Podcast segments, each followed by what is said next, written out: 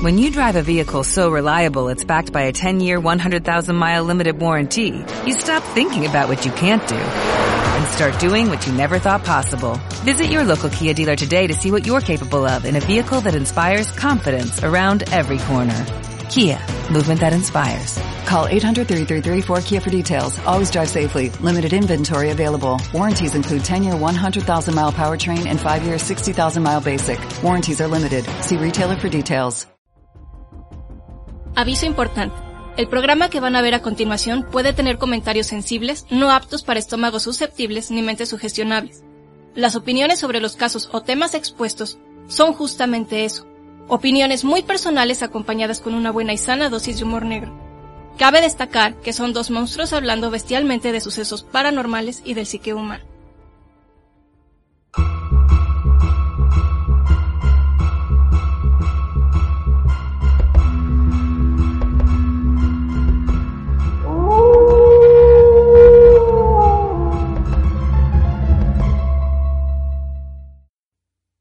Hola, ¿cómo están? Este, bienvenidos a otro episodio más, otra aventura de agentes paranormales. Aquí me encuentro yo y también se encuentra Alejandro de algún modo, mi querido y, fiel compañero el, el Modman, el misterioso Modman. Yo soy Damián el hombre lobo, el abominable hombre lobo y aquí estamos. Pues con las situaciones de la cuarentena, pues este, y no diré más. pues tenemos que grabar así desde, desde nuestras casas, obviamente yo sigo en el castillo, y este Modman, pues, no sé. Yo me fui a mi país. a recluirme a mi palacio. Entonces, ¿Qué obviamente. países? No les voy a decir. Entonces, pues aquí estamos, pero en el, eh, obviamente ustedes los que nos están escuchando en el podcast, pues no, no van a notar o la diferencia o eso vamos a tratar de que así sea. pero cuando vean el video, posiblemente este, pues van a notar que estoy eh, solo en, en este lugar. Por supuesto que no. Ah, bueno, el fantasma así sí está. ¿Mande? Ándale. Qué piensas, Modman? y así. Muy bien. Nos vamos a comunicar con Modman que está ahorita del otro lado de... Así. Ándale. Sí, bueno, Bueno, el día de hoy toca la colección de enfermitos. Vamos a hablar de el caníbal de Milwaukee. O el monstruo o el carnicero, porque le han dicho de muchas formas, aunque yo sabía que era el caníbal de Milwaukee, pero bueno. Vamos a hablar de... Las tres. Pues sí, las tres. De Jeffrey Lionel Dahmer, que nació el 21 de mayo de 1960 en Wisconsin, un 28 de noviembre del 94. Le apodaron... El 28 de este de noviembre fue que lo, lo atraparon, ¿no? O lo vieron Sí, más bien. sí.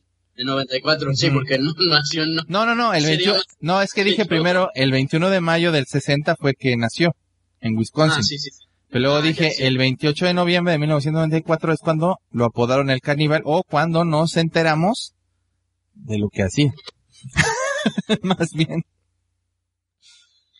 Porque Sí, hasta ese momento comer a sus vecinos, era una muy buena persona. sí era una muy buena persona. La verdad es que fue, creo que fue responsable de 17 adultos y algunos, este, menores, ¿no? Bueno, menores, Fueron No 17 hombres en total, Ajá. entre ellos dos menores de edad, Dos uno menores de de edad. 13 y otro de 14. ¡Uy! sí, Yo, ay, ya. Sí, pues se comió Yo de todo. eran pero... No, Sí, se los comió. Sí, se los comió. Eh, no es tanto, no es tanto que, o sea, sí es conocido por la cantidad de que, de gente que se comió, pero más que nada por la necrofilia y el canibalismo que aplicaba, la verdad.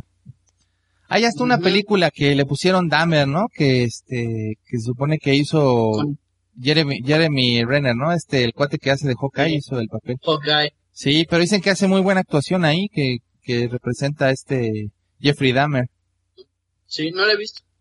Eh, yo, Pero eh, es un actor. sí, él es buen actor, seguramente es buena. También quise yo ver hace poquito una que sacaron, que creo que hasta está libre, que se llama Mi Amigo, Mi Amigo Dahmer, se llama también.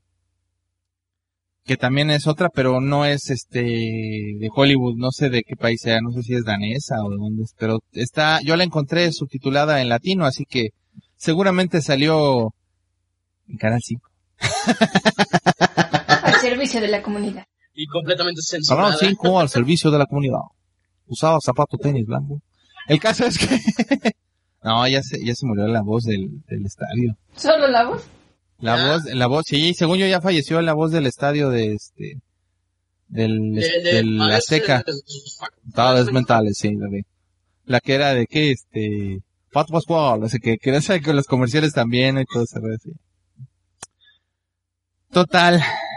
Creo que, creo que lo que más, este, lo representaba era que usaba unas como gafas amarillas, ¿no? De esas que se usaban en ese entonces, como, como cuadraditas amarillas tipo ámbar, pero, ajá, cuadraditas. Ajá, que, que se les ven los ojos. No, polilla no, porque las de polilla son grandotas como las que está usando ahorita. Como de mosca muerta. No, este, este usaba unas así tipo, este, pues, Sí, de, de, De la época. hasta los 70s. Ajá. Nada más que eran amarillas. Y dices que no se, tra- Oh, que se transparentan los ojos bastante. También era fan del, este, eso sí lo leí ahora, este, que era fan del, del emperador de Star Wars, ¿no? ¿Palpatine? Del Palpatine, era fan. Y, y te voy a decir por qué era fan según esto. Dice que era fan porque él quería tener el control sobre los hombres como lo tenía este Palpatine sobre todo las personas. Ajá. Algo dar mal. Gaber. Ándale. Algo así.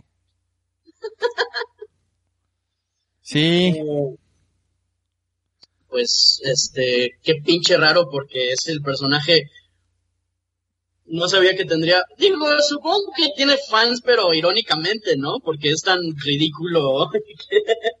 es gracioso. Ajá. Pues te diré. ¿eh?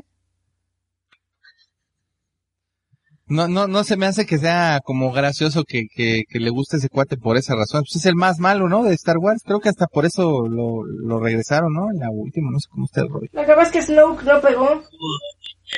No, ¿quién es? Pues el grandote que matan mm, Kylo y... y Rey. No me acuerdo, no sé. Ay, no me acuerdo, es Star Ya, Wars. mira, no te eches a la gente encima. Sí, perdón, disculpe. no, Sí, es lo que está diciendo el fantasma, dice que es Snoke, pero es que yo no me acuerdo quién era Snoke. Ese uno grande El deforme, que- deforme. que- Ah, sí, cierto, el deforme, claro, ya, ya, ya, ya, ya sé quién es. Al que matan en su sillita. Sí, que es como, ah, va, gracias, Anticlimax de Ryan Johnson. Perdón. Pero ya la han de haber visto. Sí, y si no, pues, spoilers. Pero creo que es de las primeras. De, bueno, ya no importa, ya. Ay, ni sé, no me acuerdo. Total, vamos a seguir con este. Dahmer. Dahmer. Dam, Damas, no, el Dahmer. Se supone que estuvo en varias este, mudanzas y en el 67 la familia compró una casa en Bath, Ohio, donde se supone que ahí pasó el resto de su infancia y su adolescencia. Iba de pesca con su papá y le gustaba abrir, este, encanar los peces y ver cómo se morían.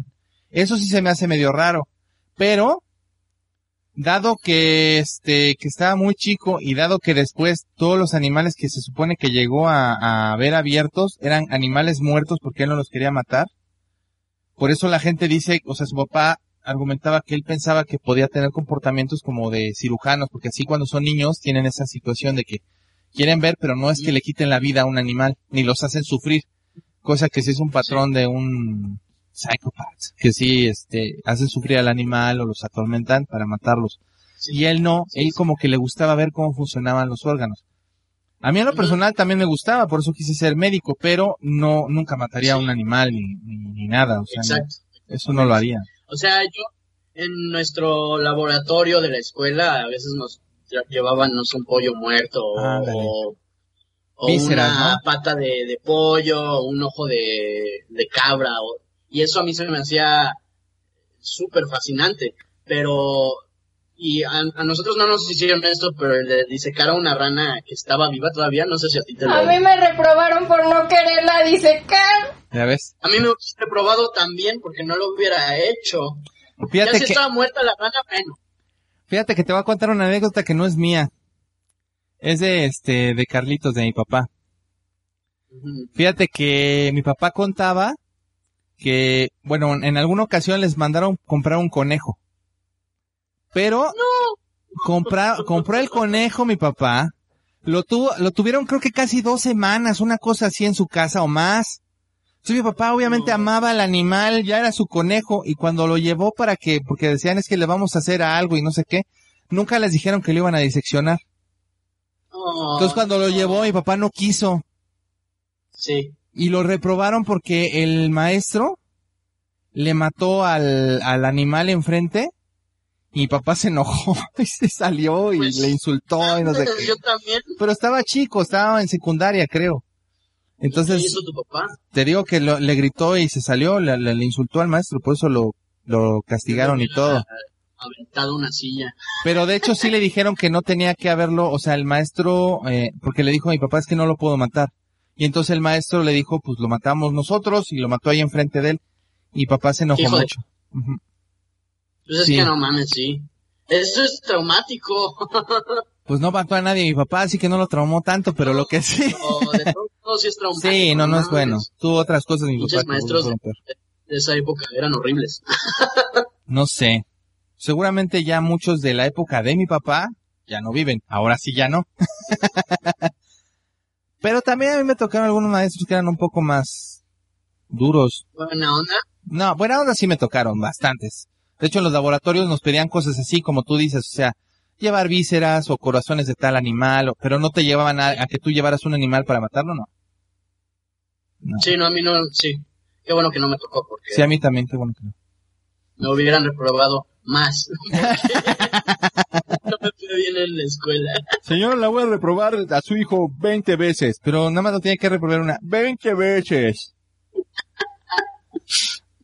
Bueno, Eh, Bueno, pues ya que, digo, ya todos modos va a reprobar, ¿no? Ya, está bien. Luego se supone que como a los 10 años, te digo que él caminaba en la carretera y buscaba a los animales arrollados para, los llevaba al patio y ahí los abría para ver qué tenían adentro.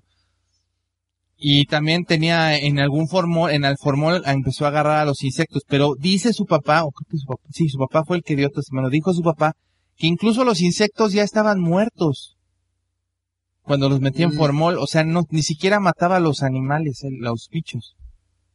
mm, Entonces eso así como que, bueno, ok, está bien, vamos a seguir viendo en a qué momento se volvió cucu, porque aquí suena, ajá, porque nunca se golpeó, nunca nada, pero bueno, ya, ya hablaremos al rato en filosofando, pero sí siento que, está medio raro. Se supone que era extrovertido y, y era bromista y tenía amigos, pero después de que se cambiaron a una parte que estaba en los, en los, en los bosques, según recuerdo, porque se cambiaron cerca de, de un bosque, ahí se empezó a volver este introvertido. Y le compraron, Ahí le pasado algo. ajá, le compraron, le compraron un este, un perrito que se llamaba Scotty o algo así. El perrito estaba bien bonito y él lo quería muchísimo. Jamás le pasó nada al perrito, jamás torturó al perrito, jamás le hizo nada malo al perrito, nada más que lo abrazaba, lo besaba y se dormía con él. Entonces, Qué raro. qué raro, y tenía, no, pues estaba chiquito. Luego, o sea, estamos hablando de la preadolescencia, pero es que ahí empezó el proceso. Como a los nueve, ¿no? Algo así, pero fue, fue a partir de la situación. Yo creo que lo que pasa es que su familia era tan perfecta desde mi perspectiva, y luego creo que por ahí, creo que fue que se empezaron a divorciar sus papás, ¿no? Sí. Ahí fue que se Mm. divorciaron y entonces él se volvió, se empezó a volver introvertido. Y ya entonces no hablaba con mucha gente, ya, ya era como raro, como el extravagante. Y ya en la preparatoria, ya tirándole a, al trayecto antes de que llegara a la universidad, antes de cumplir los ocho, ya empezó con problemas de alcohol. Yo creo que se empezó a refugiar en eso. Sí. Pero era porque se divorciaron sus papás y, y su papá luego luego se casó a los, a unos meses después. La nueva después, Mm. la nueva esposa y él se, este, se fueron, creo que ellos se fueron, los, el papá y la esposa se fueron a otro estado, en un departamento. Primero, primero se separaron y él, creo que el señor se fue a vivir a un, a un motel, ¿no? Ajá. Y ya después. Y se casó y ya en un departamento vivía con la muchacha. Pero era en otro estado. Y la muchacha, la, la mamá, con el hermano más pequeño, que por cierto, corte A, que esto no, no lo tengo registrado, pero el hermano se llama David, el hermano de Jeffrey. Y el nombre Le- se lo quisie- se, le dijeron a, quisieron que se lo pusiera a este niño. Le dijeron, tú ponle el nombre para que tengas más, este, querían darle más eh, Importancia. importancia a él y todo, porque veían que se estaba retrayendo mucho. Pero eso fue al que, antes de que se volviera introvertido y el divorcio, el divorcio de sus papás fue mucho antes. Y le puso el nombre de David. ¿Qué pasó? No sé qué pasó, es que no entiendo qué fue lo que pasó entonces. Mi enigma de la naturaleza. Eh, sí, la neta sí. Total que, este, luego entonces la mamá se fue con el niño y dejaron al- a, Jeffrey en la casa. Pero es que también la señora se empezó, se puso delicada, ¿no? Ah, sí, antes de eso, antes de que se divorciaran, sí es cierto. Antes del divorcio, la señora, la mamá de Jeffrey se puso, se enfermó. No me acuerdo de qué fue. No me acuerdo qué fue, pero se enfermó y la hospitalizaron. Y después de que la hospitalizaron, este, pues yo creo que hubo problemas o situaciones en las cuales no quedaron bien y por eso se divorciaron.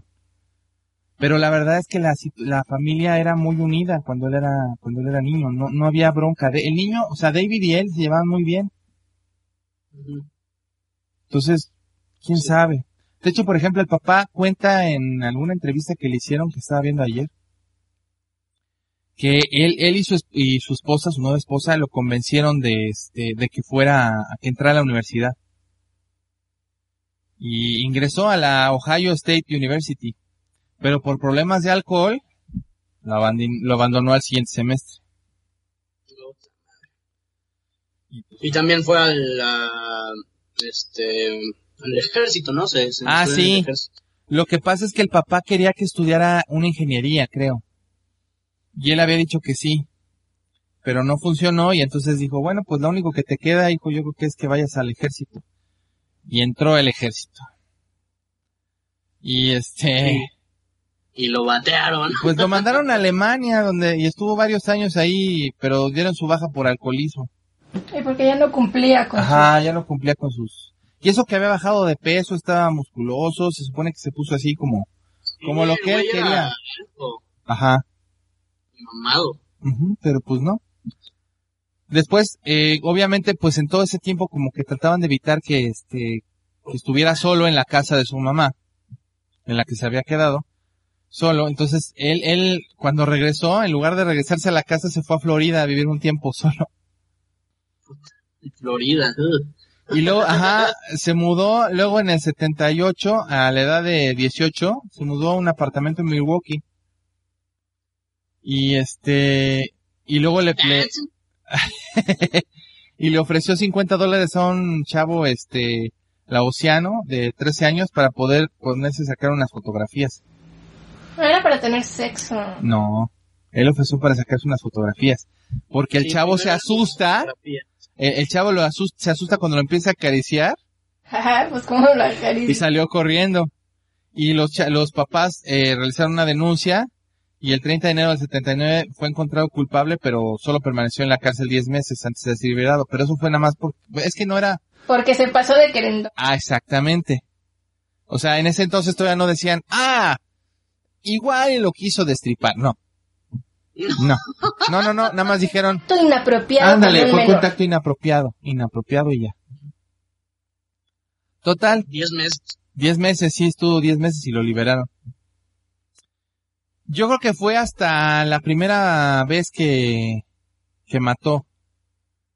Eh, había un chavo, bueno, él siempre tuvo como el deseo en la cabeza de, de estar junto a alguien mientras dormía, porque se dio cuenta en la, en la preparatoria y en el tiempo que estuvo antes de irse a la, al ejército y todo en la universidad, se dio cuenta que le gustaban los hombres y que él quería estar con ellos. Y cuando, cuando estaba así, este, en algún momento él, inten- él, él tenía el deseo de estar dormido junto a uno y escuchar su palpitar y todo ese tipo de cosas como yo un- uno diría ay qué bonito qué romántico. Pero no lo que él quería era tener el control completo de esa persona sin que esa persona se pudiera quitar o irse porque lo que quería era que estuvieran con él que fueran como como lo que hicieran lo que él quisiera. Suyos. no sé porque eso nunca lo aclaró. Incluso en las entrevistas posteriores no lo hizo. Y en una ocasión él agarró un bat cuando todavía está en la, estaba en la casa esta de su mamá. Y quiso estar en el parque en un lado donde pasaban corriendo algunas personas y le gustaba un muchacho, un corredor.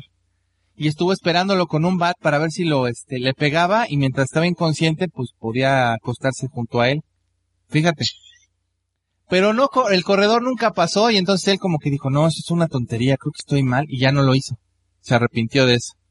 Y fue mucho tiempo después de todo lo que ya les conté cuando se fue a Ohio y luego cuando se fue a este, a este, a Florida y demás, que asesinó a su primer este, pues, víctima. Sí. Él hace cuenta que en el 78 encontró un chavo que se llamaba Steven Hicks, que estaba haciéndole, le hizo la parada y él venía en el coche. Y entonces le dijo, ah, y se lo llevó a su casa.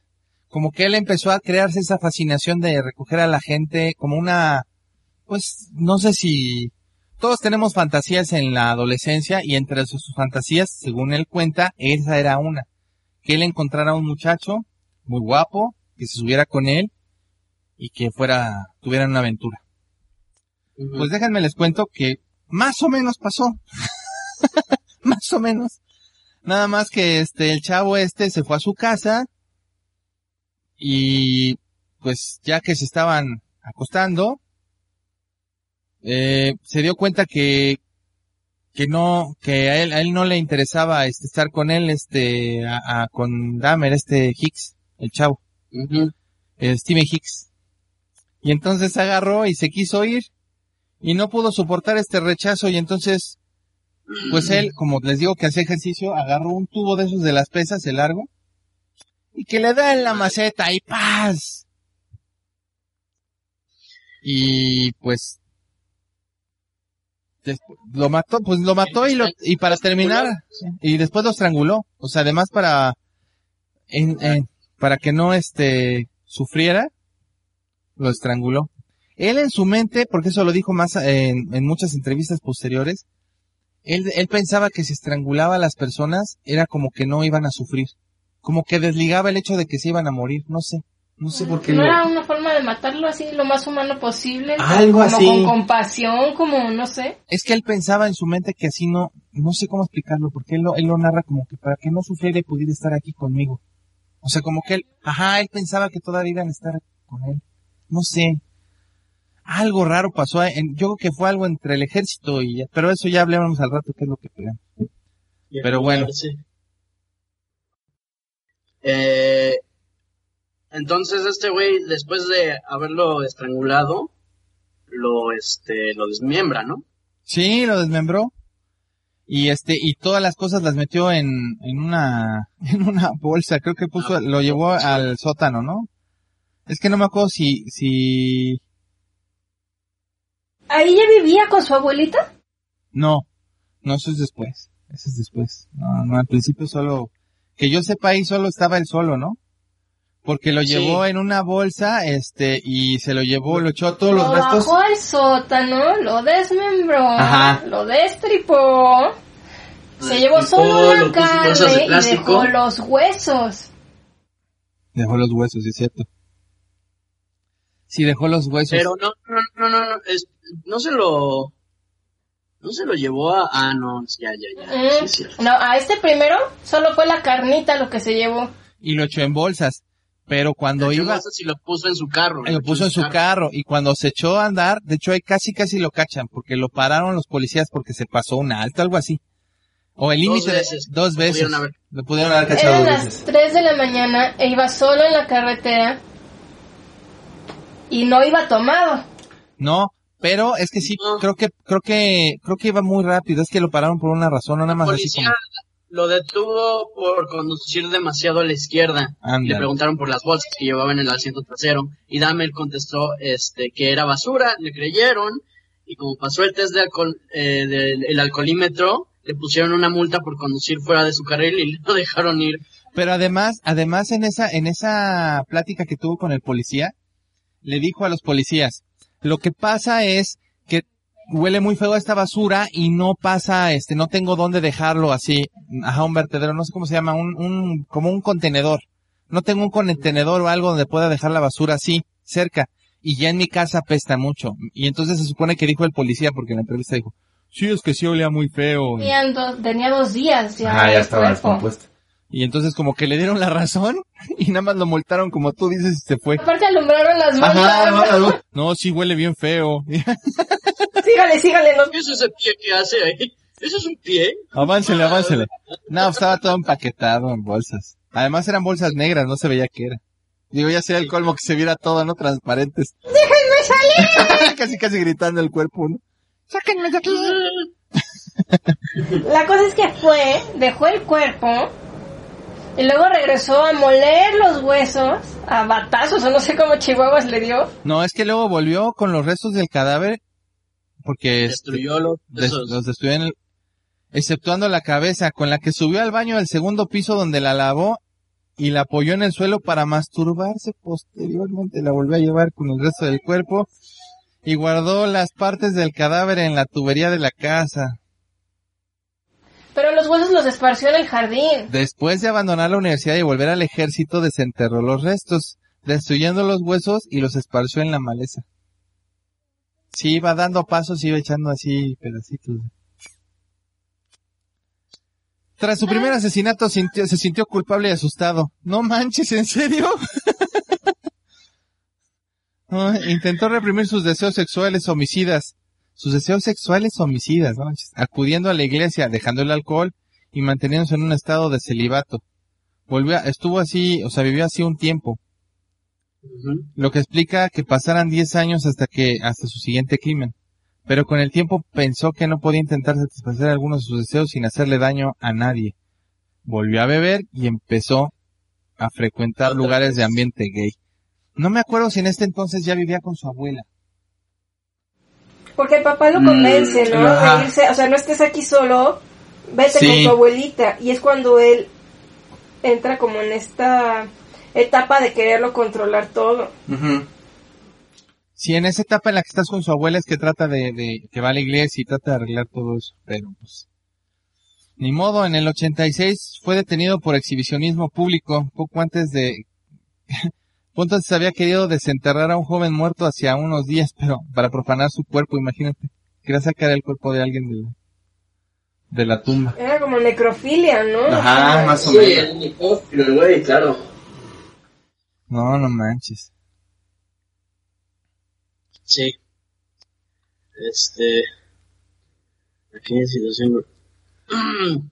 También se Sí, supone no, que este que cuando pasó todo esto su abuela como que se llevaba bien con él, pero pues él se, ella se dormía y él a veces, a veces llevaba a, a gente a su casa, al departa- bueno, a la casa de su abuela y Sí. este y mientras su abuela dormía, pues él este tenía sexo con ellos o o, o lo que fuera, ¿no? Porque en algunas ocasiones creo que hasta les pagaba o lo que sea porque te- le hicieran sexo oral o viceversa o se iban a, al- venían de un bar y tomaban y el caso es que pues su abuela estaba junto y él se había alejado de los vicios con su abuela, se supone, pero pues y él sentía que que que tratando de no porque él mismo eh, se repudiaba su homosexualidad, como que él sentía que era malo ser homosexual. Y entonces, pues él mismo estaba como se reprimía y en todo ese proceso en el que estaba entre que sí iba y no iba, ya después de que empezó a ir a los bares gay. Dice, no, pues está. Pero bueno. Eh, una noche en la biblioteca, Dahmer se encontraba leyendo cuando eh, un desconocido pasó por su lado y le arrojó una nota eh, de contenido sexual. En ese momento hizo caso omiso, pero un par de meses después comenzó de nuevo la espiral de alcohol, drogas y sexo. El monstruo había despertado de nuevo y con ello una cacería por los bares de ambiente, saunas, sex shops en Milwaukee. Sí, ahí ya es cuando se desató, ¿no? Ajá. En septiembre de 1987 eh, conoció a Steven Toomey en un bar gay. Ahí bebieron mucho y fueron a su habitación del hotel. Dahmer no recuerda cómo lo asesinó, pero que cuando despertó a la mañana descubrió que estaba muerto. Para deshacerse del cadáver, compró una maleta en la que lo metió y lo llevó al sótano de la casa de su abuela. Allí violó el cadáver, lo desmembró y lo tiró a la basura. Se quedó con la cabeza, la hervió y, blan- y blanqueó para después exponerla como trofeo en su habitación. Yo que se refería al, al cráneo, ¿no? Porque cuando cráneo, blanqueas, sí. ajá, los huesos los blanqueas con... Digo, no Y sé, la- supongo. Para que la carne se... Ajá. Este, algunos meses después conoció a su próxima víctima, Jamie Dockstator, quien era un joven de 14 años que estaba en una parada de autobús. Dahmer le ofreció 50 dólares por tener sexo. De esta forma también conoció a Richard Guerrero en marzo de 1988. Mientras era procesado por abuso de menores en 1989, Dahmer conoció a Anthony Sears en un bar le ofreció dinero para sacar unas fotografías y lo llevó a su casa, a la casa de su abuela, donde lo estranguló, violó su cadáver y lo desmembró. Él quería que sus amantes se quedaran en la casa y ante la negativa de esto, los ma- de estos los mataba. Pero al, al chavito de 14, el chavo se escapa. No, ese es otro, no, ese es otro. ese es otro. Todavía no pasa. Todavía no pasa. No, pues si fueron Sí, 16. ese es el- O sea, del primero Sí. al segundo hubo 10 años. Sí, pero ya después se y desató. después, en 3 años, Después empezó a-.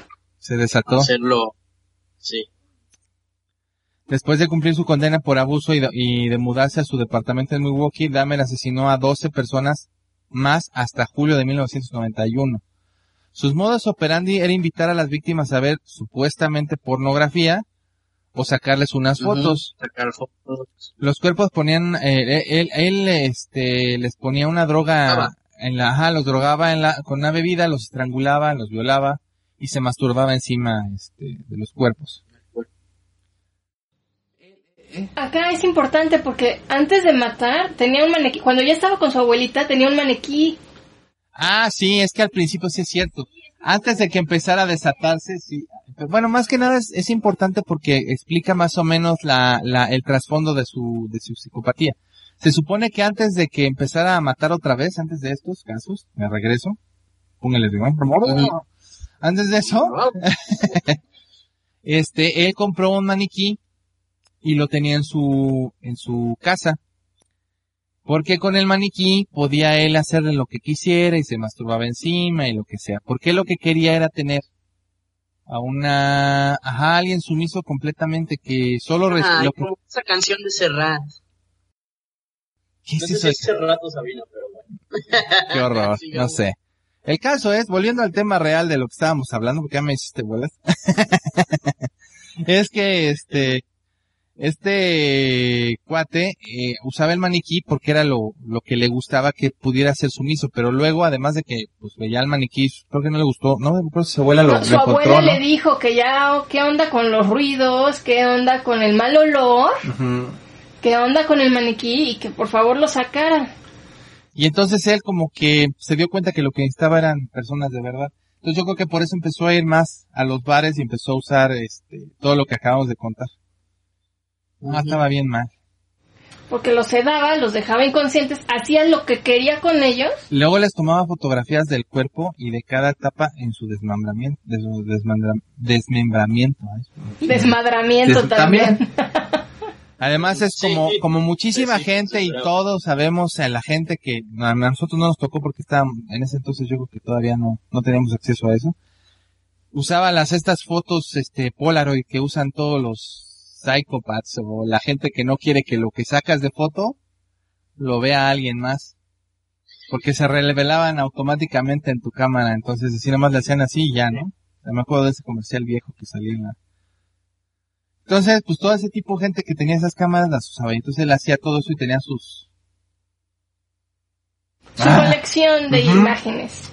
Sí, solía utilizar ácidos para este, deshacer la carne y los huesos, pero normalmente conservaba las cabezas como este, este, ay, el, el, el que las abusaba de ellas, ¿cómo se llama este, el inteligente? Kemper. De Kemper, sí, como Kemper, como del Kemper, pero además él guardaba los genitales en, eh, como trofeos. Momificados. Y partes de cuerpo también las Sí. dejaba ahí para después comerse. Pero eso, eso fue cuando empezó a comer, que creo que en este momento todavía no se las comía. eran las cabezas y los genitales, los momificaba y los conservaba. Ya después, Como que no saciaba esa parte de querer que estuvieran con él. Porque además también sí violaba las cabezas, ¿no? También. sí, tenía sexo con las cabezas, igual que Kemper. Y, Digo, ajá, que- y empezó a comérselos como para saciar esa parte de, de quería que a huevo estuvieran con él. Ajá, era como que él sentía que si se comía parte de la carne de ellos, estaba, iban a estar siempre con él. Eso es mucho canibal, el canibalismo, ¿no? Este, No como necesaria- estábamos hablando Pues, eh, si remontamos a cuando hablábamos de, del, del japonés. del, ajá, del japonés, pues el japonés lo que quería era como, como en parte también satisfacer su deseo sexual, porque el otro era como lo que habíamos hablado, que él, él más que que se quedaran con él, lo que quería era comérselo y a la hora que lo comía tenía, eh, como que satisfacía también sus, sus, eh, como que se conectaba con lo sexual. Y este cuate no, este como que lo conectaba pero con el sentimiento de, ¿me entiendes? Porque para lo sexual se masturbaba antes, o con las cabezas. Mucha soledad. Mucha soledad, pero es raro porque es que sigo diciendo que no era como para tanto, pero bueno. Total que luego se llevó a eh, al cuate este que era el hermano de, del joven con el que había, que lo habían acusado de abuso. ¿Te acuerdas que había un chavito que lo, ah, bueno, pues luego invitó al hermano. Con el. Ajá, y ahí lo drogó y le realizó unas trepanaciones en el cráneo para inyectarles ácidos en el cerebro. Lo que quería Dahmer era tener control sobre sus víctimas y su intención de realizar las trepanaciones era convertirlos en una especie de zombies. Tenía un taladrito, ¿no? Y les inyectaba el ácido.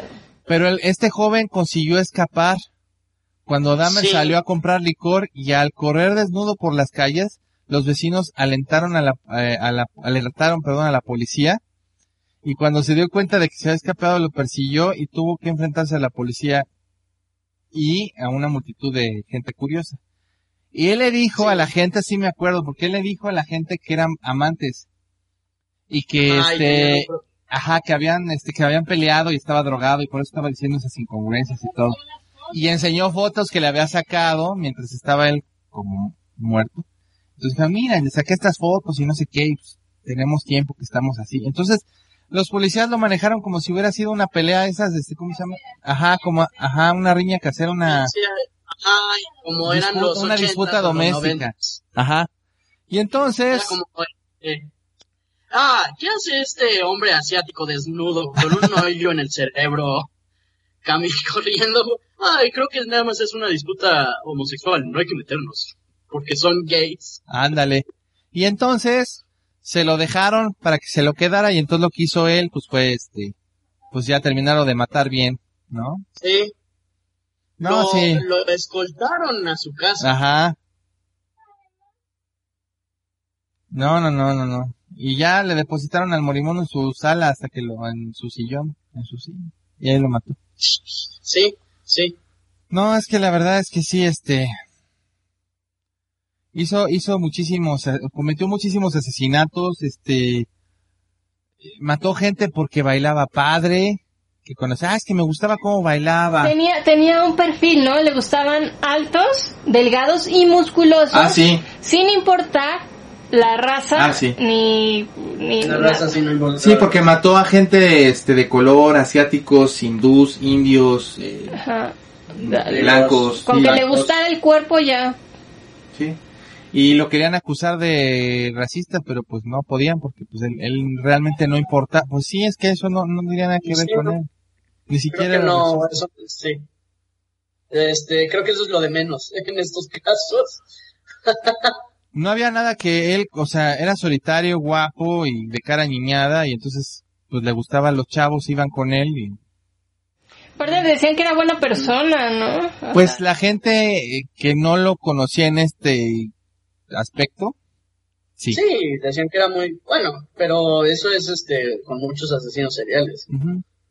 Ay, era tan callado y buena gente. Ay, pues el del Bondi, el Bondi era como si fuera casi casi el hombre perfecto. Ay, sí. No manches. Pero luego empezó, ya a partir de, creo que del 91, algo así, después de esto empezó a, a cazar gente, este, que se comía, ¿no? O sea, empezó a, a, a, a darse cuenta que, a sentir eso que estaba diciendo el fantasma, de que se comía a las personas para que estuvieran con él, y empezó a guardar pedazos de ellos en su refrigerador. Pero luego, yo me acuerdo que estaban diciendo unos vecinos que, este, que de repente, porque él se cambió al, de los departamentos que habíamos mencionado, y empezaron Sí. a oler muy feo, como tenía unos barriles de ácido donde echaba la, los, los, la, Los cuerpos, los los, torsos. cuerpos, los torsos y los, las extremidades para que se deshicieran, y hacía el líquido, aunque tardaban como, creo que tardaban como 48 horas en deshacerse de un barril. Eso lo echaba ya como líquido en el drenaje y así ya no había, ya no se preocupaba por los restos de esas cosas, no las que guardaba como las cabezas y eso, no, lo demás. Ujú. No manches. Total que este, en el, en el 22 de julio de 1991, Tracy Edwards, su última víctima, consiguió escapar esposado. La policía lo vio y este Y le hicieron investigar. Estos policías sí dijeron, pues esto está sospechoso. Un momento. Fueron al departamento del hombre que lo había esposado y revisaron la habitación y descubrieron varias fotografías de cadáveres, restos humanos, una cabeza en, una cabeza en el congelador. Dahmer intentó huir, pero fue detenido. Y había tres torsos, ¿no? En los barriles había tres. Ajá, que se estaban descomponiendo. y después, de- y creo que después de eso, este, descubrieron que el refrigerador eh, tenía una puerta secreta. Ah, sí, donde también. daba un refrigerador eh, industrial que tenía más cadáveres aún. Hijo de su madre. Sí, estaba cañón. Estaba muy, muy cañón. Como que pedo, el detective que lo estuvo interrogando, este Patrick Kennedy, sí hablaba de que un chingo de, de policías entraban y salían a vomitar por el olor y por pues, todo Ay, el... Hay una parte en la que dicen, este, yo de repente, este, abrí el refri y este, y dice que no se dio cuenta que el que estaba vomitando era él, ¿no? Algo así, ¿no? Algo así fue. la- Gritó, gritó. Ah, gritó, sí es cierto, Ah, que gritó. Cuando vieron, Y- escucharon un grito y ya después Sí, se dio gritó. cuenta que ¿Quién había... había sido el que había gritado? El grito venía del mismo.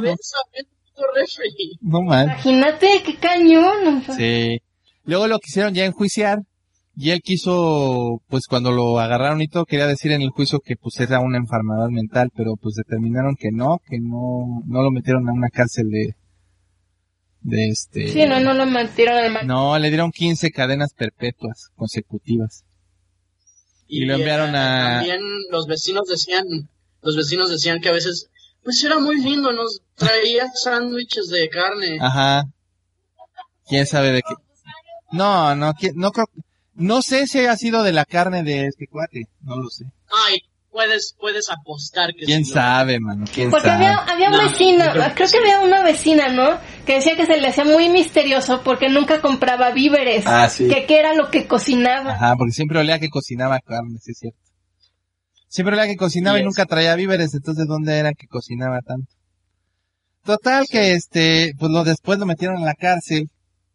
Y ya en la cárcel, pues se supone que este, él, él, él admitió que este, que practicaba el canibalismo y que devoraba los bíceps o, o algunas piezas de los, y luego se, gustaba mucho la pompa. sí, Era lo que... No, sí está, sí estaba cañón.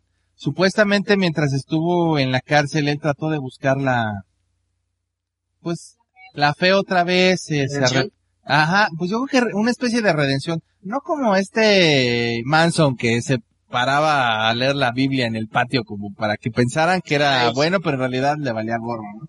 No, este sí, este, este sí estaba tratando de buscar la redención. Iba, creo que se bautizó en la fe cristiana porque no estaba bautizado o se confirmó, no me acuerdo. Y todo el proceso lo hicieron en la cárcel y todo, él estaba muy contento. Pero él siempre dijo que estaba bien que estuviera encerrado porque la verdad es que el impulso, aunque él tenía que luchar constantemente para erradicarlo porque siempre estaba en su cabeza el impulso de si le gustaba a alguien, quererlo matar, Ujú. querérselo comer y querer que le perteneciera en todos los aspectos. Bueno, lo que pasa es que primero era tumbarlos para escuchar su ritmo Ah. cardíaco, luego violarlos. Y ya después, lo demás. Todo lo demás, sí. Pero sí, o sea, se chingó un buen de chavos. Pues sí, estuvo con eso, pero en esa época que aparentemente ya era como el fin de, de, de toda esta, pues, rollo, se supone que fue cuando, cuando él, él lo mataron. Sí, lo, lo asesinaron en la cárcel.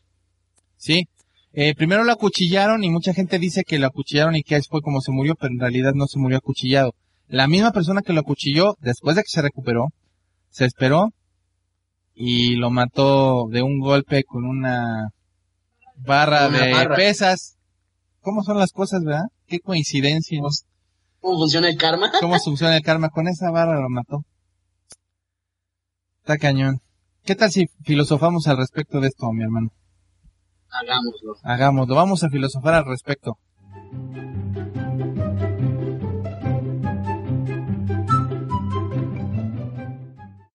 Bueno, ya regresamos a filosofar al respecto.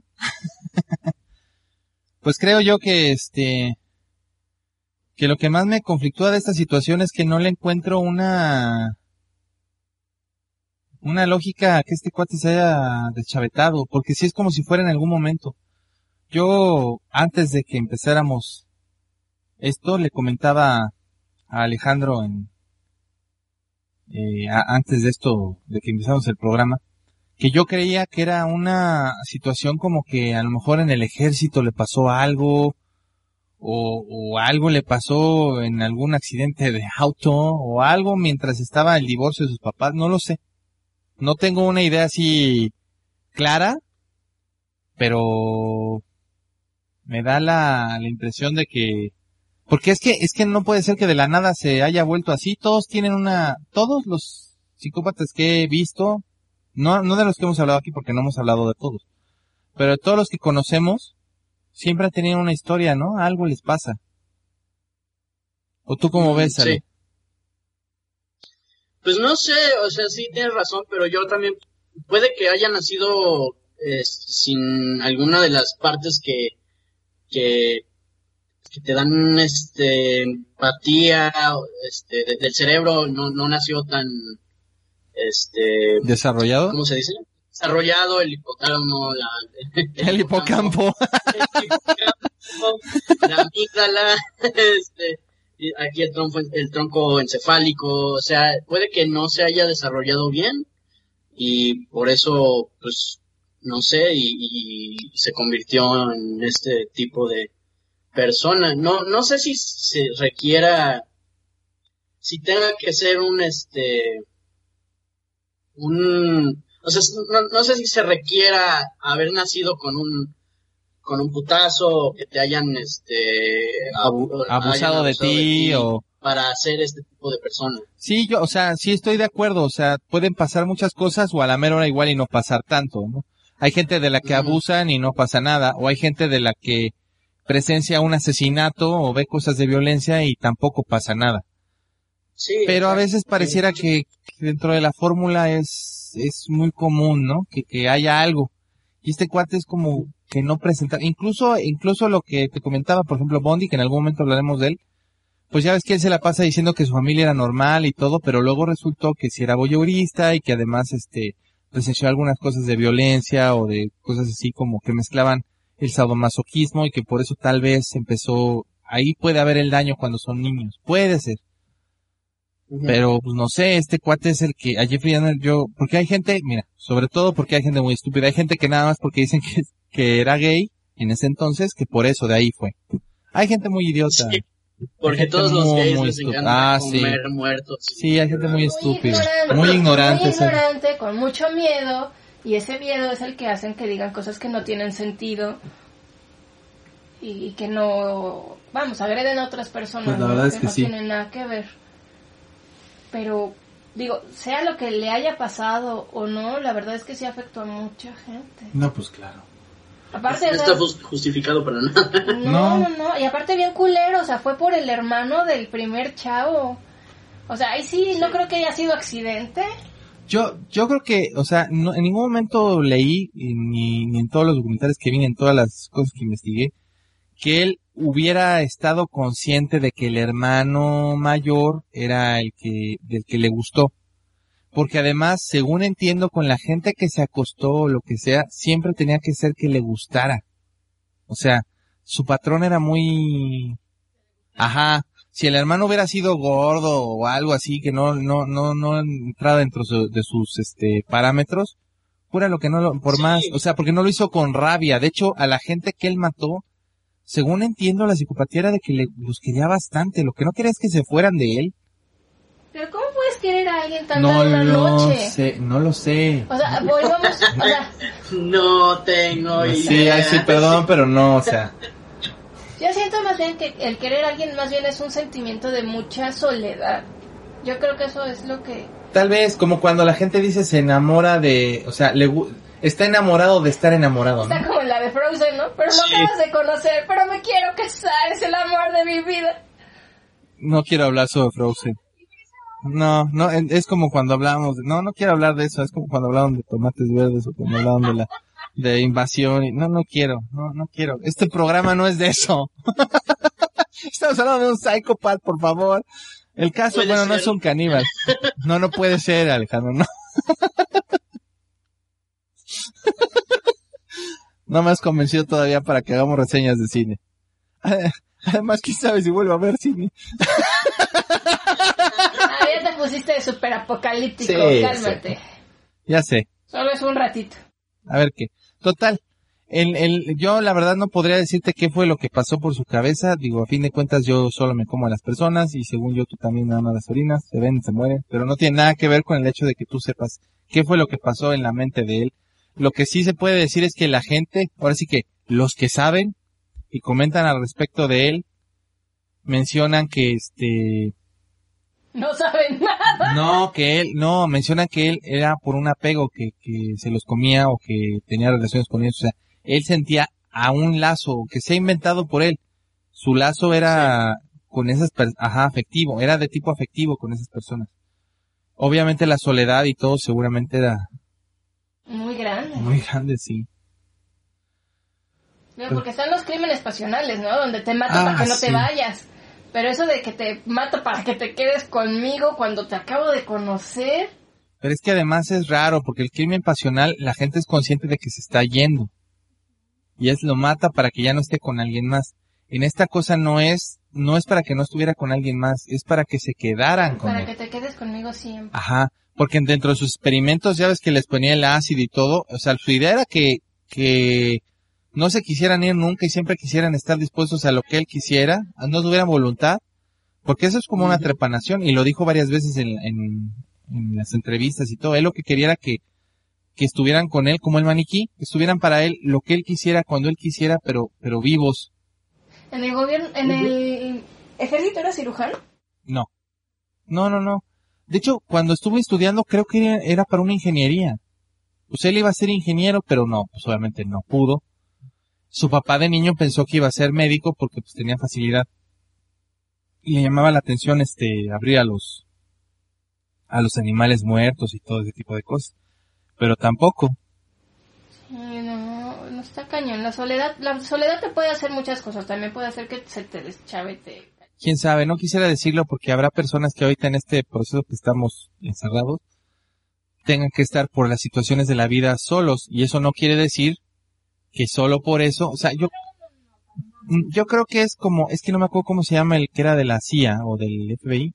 Había un analista este de psicópatas que decía que, a ver, deja ver si lo, dejen ver si lo recuerdo bien, porque con este dislexia y mi mala memoria, si lo recuerdo bien es eh, la herencia y las cosas biológicas que traigas de tu nacimiento son como lo que cargan el arma. Eh, las psicopatías o algunos traumas son las que apuntan el arma. Pero la, las vivencias que tengan, que tengas en ese momento o lo que estás, eh, lo que te pueda orillar a eso por algunas situaciones que te, pum, son lo que hacen que mates a alguien o que jales el gatillo. Así es como creo que funciona la mente del, del psicópata. Y creo que es muy acertada esa frase, nada más, obviamente, no estoy diciendo que ya en, en eso se englobe todo y cosas, pues no, claro que no. Pero sí siento que es básicamente eso, es como una, así se hace el pastel que creas a un psicópata, con todo ese tipo de cosas, pienso yo. Sí, Está sí, o sea, cañón. no es nada más por un solo factor. Exactamente. Es una mezcla de muchísimos durante mucho tiempo. Ajá, y además que tengan que hacerse en determinado momento de la vida de una Del persona. crecimiento, ¿no? Para que exista ese trauma. ese- Por eso también, por eso es que mucha gente, eh, digo, ya sé, todos sabemos que los seres humanos no somos, este, eh, como fórmulas matemáticas, ¿no? No somos, pasa esto y esto, aunque los médicos en general también, pues como funcionan por estadísticas, también hasta cierto punto pueden pensar que algo funciona más que otra cosa. Pero lo que sí es cierto es que eh, cuando pasan una serie de situaciones en la niñez, puede ser que sí te vayan a convertir en, en algo, ¿no? En- o tengas más tendencia a. Pero como digo, eso es solo parte del- es como la harina y el huevo del pastel. Pero falta todo lo demás. Y, y al- habrá gente que, que sufre abuso, habrá gente que sufrió bullying, habrá gente que vio cosas horribles, habrá gente que vivió experiencias traumáticas espantosas, pero no porque les haya pasado todo eso o alguna de esas cosas tienen que ser.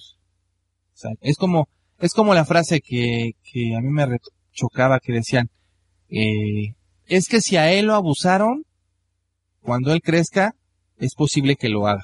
Eso es como decir que si presenció un asesinato es más fácil que él mate. No, yo creo que es más o menos lo mismo. Tienen que darse muchas cosas o muchos factores para que la o persona lo puede- Puede haga. haber una probabilidad. Ándale, puede ser que, ay, chin, le pasó esto.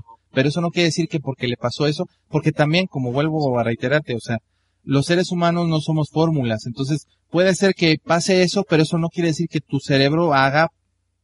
Habrá gente que le pasen todas las cosas que estoy enumerando y aún Mm. así nunca se le antoje matar a nadie o no o no quiera, a lo mejor tiene otros problemas, puede ser, pero no no tenga no tenga que ser un psicópata o o no tenga impulsos o voces que le hablen o el perro le diga mata tal, o sea, puede ser que no le pase nada de eso, ¿no? O sea, Sí, y lo pueda canalizar, lo pueda manejar. de otro modo, ¿no? Habrá gente que lo único, que el único trauma que tenga es que es malo de papá, o es un pésimo maestro, y a lo mejor le pasó todo esto y, oye, pues a lo mejor es un pésimo maestro, pero pues No no mata, a nadie, o sea, sí me entiendes, y para lo que le pasó, pobre, pobre persona, ¿no? Pienso yo. Sí, no, hay muchas, muchas cosas. No sé, algo más que quieras agregar, Ale, sobre Dahmer, que tú eres el que más conocimiento tenía sobre esta persona antes de que yo me puse a investigar.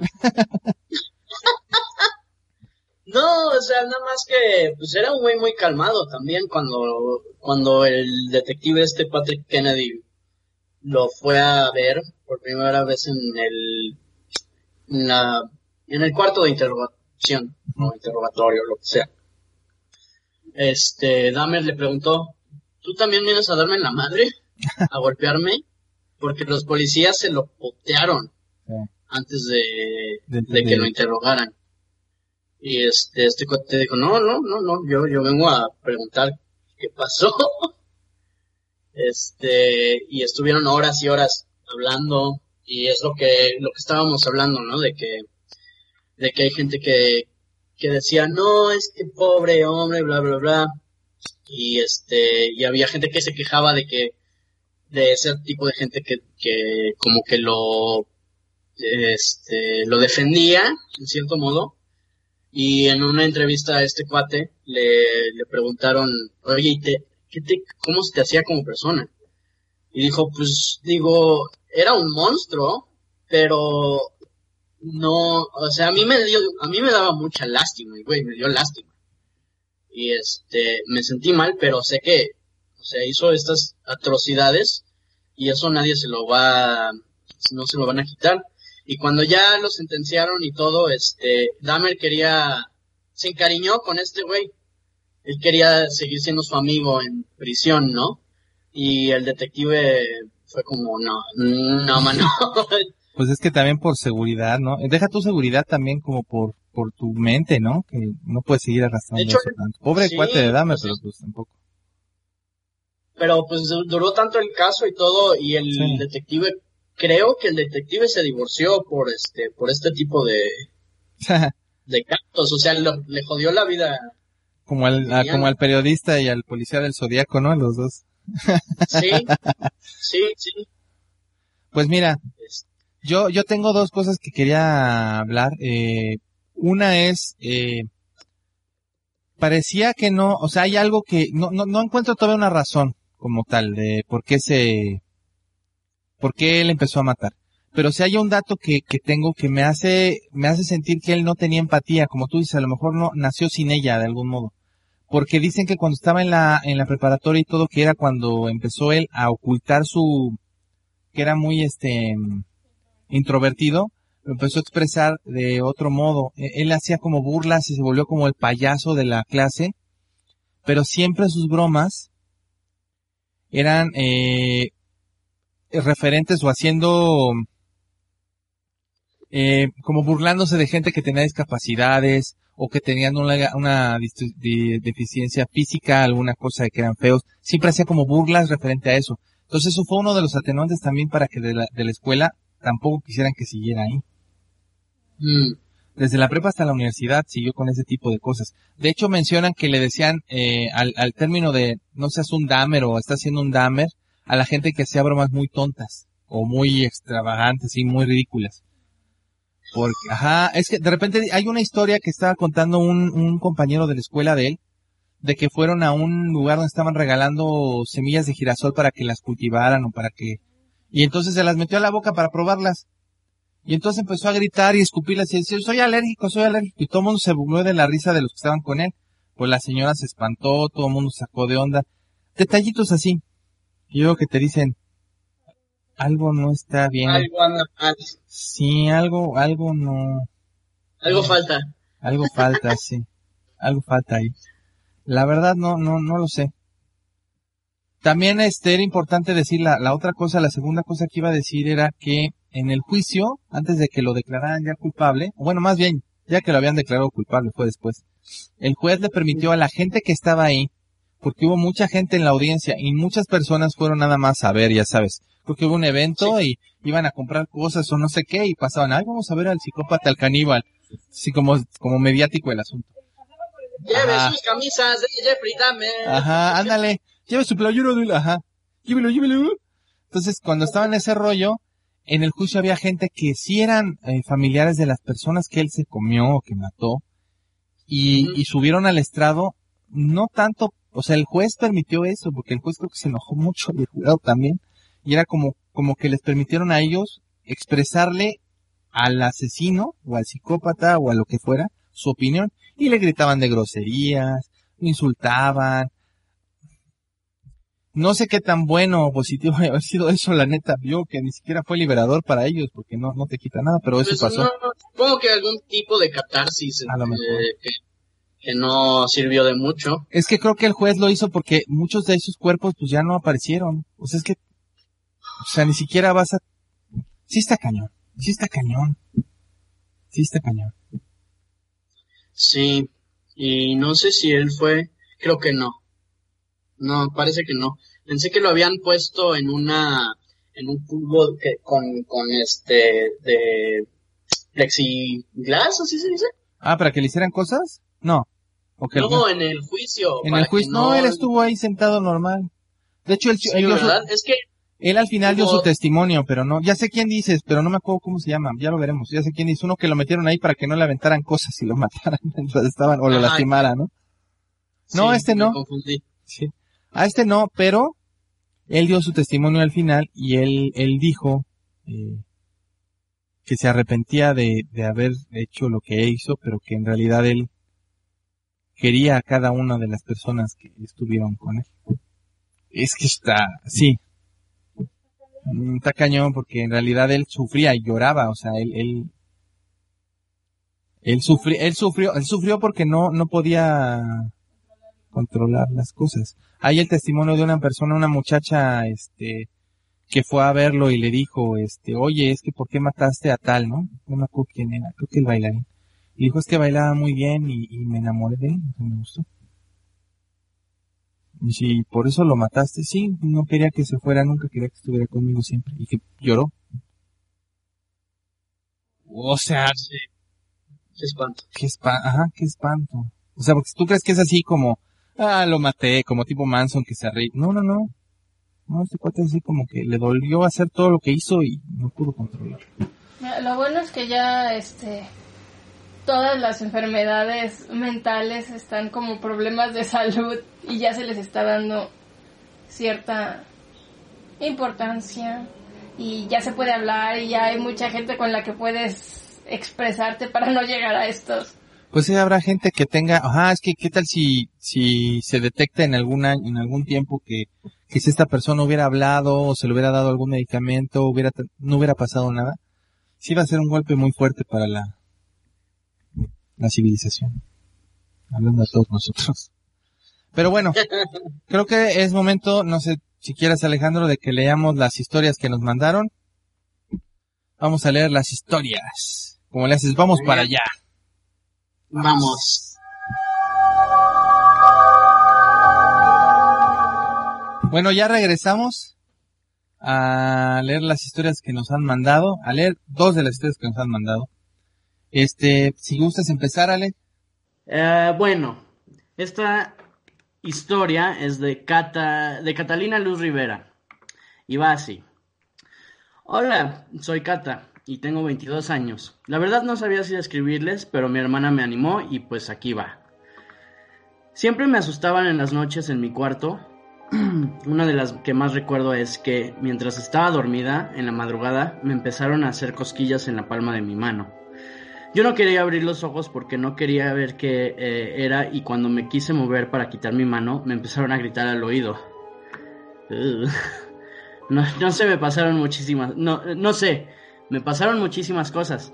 Por lo general suelo dormir boca abajo y una vez sentía como me tenían agarrada de la cintura y no me, y no me dejaban que me levantara. No podía moverme, como si fuera parálisis de sueño, solo que no lo era. Otra vez, al despertar, había una persona eh, fre- frente a mí y su rostro era eh, una especie de remolino negro. Lo único que pude hacer, lo único que pude ah, hacer fue cerrar los ojos y desapareció cuando volví a abrirlos. Y al poco tiempo mi mamá eh, justo entró al cuarto para avisarme que tenía que ir al hospital por una emergencia familiar. Nunca supe qué era y siempre me costaba mucho levantarme. Hace mucho que ya no me pasa nada y sí, sigo durmiendo en el mismo cuarto. Me encanta verlos y escucharlos. Su podcast me da miedo, pero me gusta. Los siento muy honestos. Damián, te amo. Y Alex, suspensivos, a ti también. Hacen una mancuerna súper. No sé qué haría sin ustedes. Muchos besos y saludos. Muchas gracias por tu, Sí. tu historia. Pues yo tengo aquí una de Cristian Luna que dice así. Buenos días mis bestiales agentes, me gustaría contarles una historia que me sucedió hace algunos años. Fuimos dos testigos, mi hermana y yo. Pasó un sábado por la noche, estábamos en nuestro cuarto. No era tan tarde, serían las 12 de la noche. ¿No era tan tarde? yo estaba jugando Uncharted 2 y mi hermana estaba viendo cómo lo hacía. Mientras estaba jugando, platicaba con mi hermana parte de la historia del juego, cuando de repente en la puerta del cuarto sonó un fuerte golpe, y acto seguido se escuchó claramente el rebotar de una pelota en el piso. Durante un momento nos, miramos fijamente y acto seguido me levanté de mi cama y lo único, único que se me ocurrió fue ponerle un, eh, el seguro a la puerta. No podía mostrar miedo, ya que mi hermana en ese momento era algo pequeña, pero por dentro estaba que me cagaba de miedo. Apagué la consola y le dije que mejor nos durmiéramos, que se, eh, que muy seguramente fue algo que alucinamos. Pero yo sabía que no. Al día siguiente al despertar lo primero que hice fue salir del cuarto para buscar qué podía haber pegado en la puerta, pero solo encontré tirado mi póster de Triple H que tenía pegado en la, en la puerta. Días después una amiga muy querida de mi mamá falleció y yo pienso que fue como alguna despedida o algo así. En la casa no había niños, ni más pequeña, la más pequeña era mi hermana y estaba a mi lado. No tengo idea de dónde pudo salir una pelota que golpeara nuestra puerta. Espero que esta vivencia les sea de su agrado. Es algo que solo una ocasión he platicado y me gustaría que ustedes la conocieran. Me gusta mucho su programa y espero que dure mucho tiempo. Reciban un gran saludo. Nosotros también, muchas, muchas gracias. Muchas gracias. Te agradecemos, Cristian. Muchas, muchas gracias. Bueno, ya. Pues más que nada les quiero pedir de favor que si nos siguen todavía en el en Facebook, Twitter, a, a Alex este Mesa él y a mí como la bestia arcana y también si nos pueden seguir este digo en YouTube obviamente. Facebook. Sí, en Facebook fue lo primero que dije y también me gustaría que este pues si se puede que ya nos escuchen. este también. Oh, está bien, este, este Alejandro. oh, me gustaría. no, pues también, también el, el, el, el nos oigan en el podcast. Porque casi no tenemos seguidores en el iVoox, ni en el, ni en Spotify, ni en, ¿cómo se llama el, el, el otro? iTunes. iCloud, ajá, en, la- en- sí, en, la- en el que sea, por favor síganos. Y escúchenos. Y también mándenos sus correos a agentespardeanormales arroba gmail este punto com. Pues, pues básicamente es eso, estamos en, en contacto. Y pues ahora sí que dices tú, ¿Cómo? pues te toca a ti decir Me toca a mí. la frase. Bueno, primero, antes que nada, este... ¡Ah! ya me pegaste el este. Eh, pues cuídense mucho y traten de salir lo menos posible. Eh, cuiden a sus seres más, más viejos. Y pues sí, vamos, esperemos que, que todo salga bien. Y aparte de eso, pues, eh, pues no se mueran. Y si se mueren, no regresen. Pues quédense mucho. Eh, los estamos viendo y, y pues ahora sí que, bye. Bye.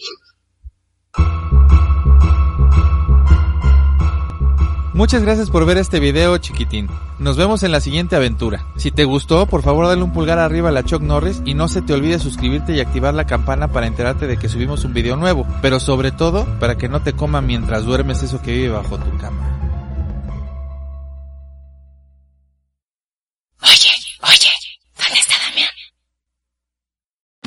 Join us today during the Jeep Celebration event. Right now, get 20% below MSRP for an average of 15178 under MSRP on the purchase of a 2023 Jeep Grand Cherokee Overland 4xE or Summit 4xE.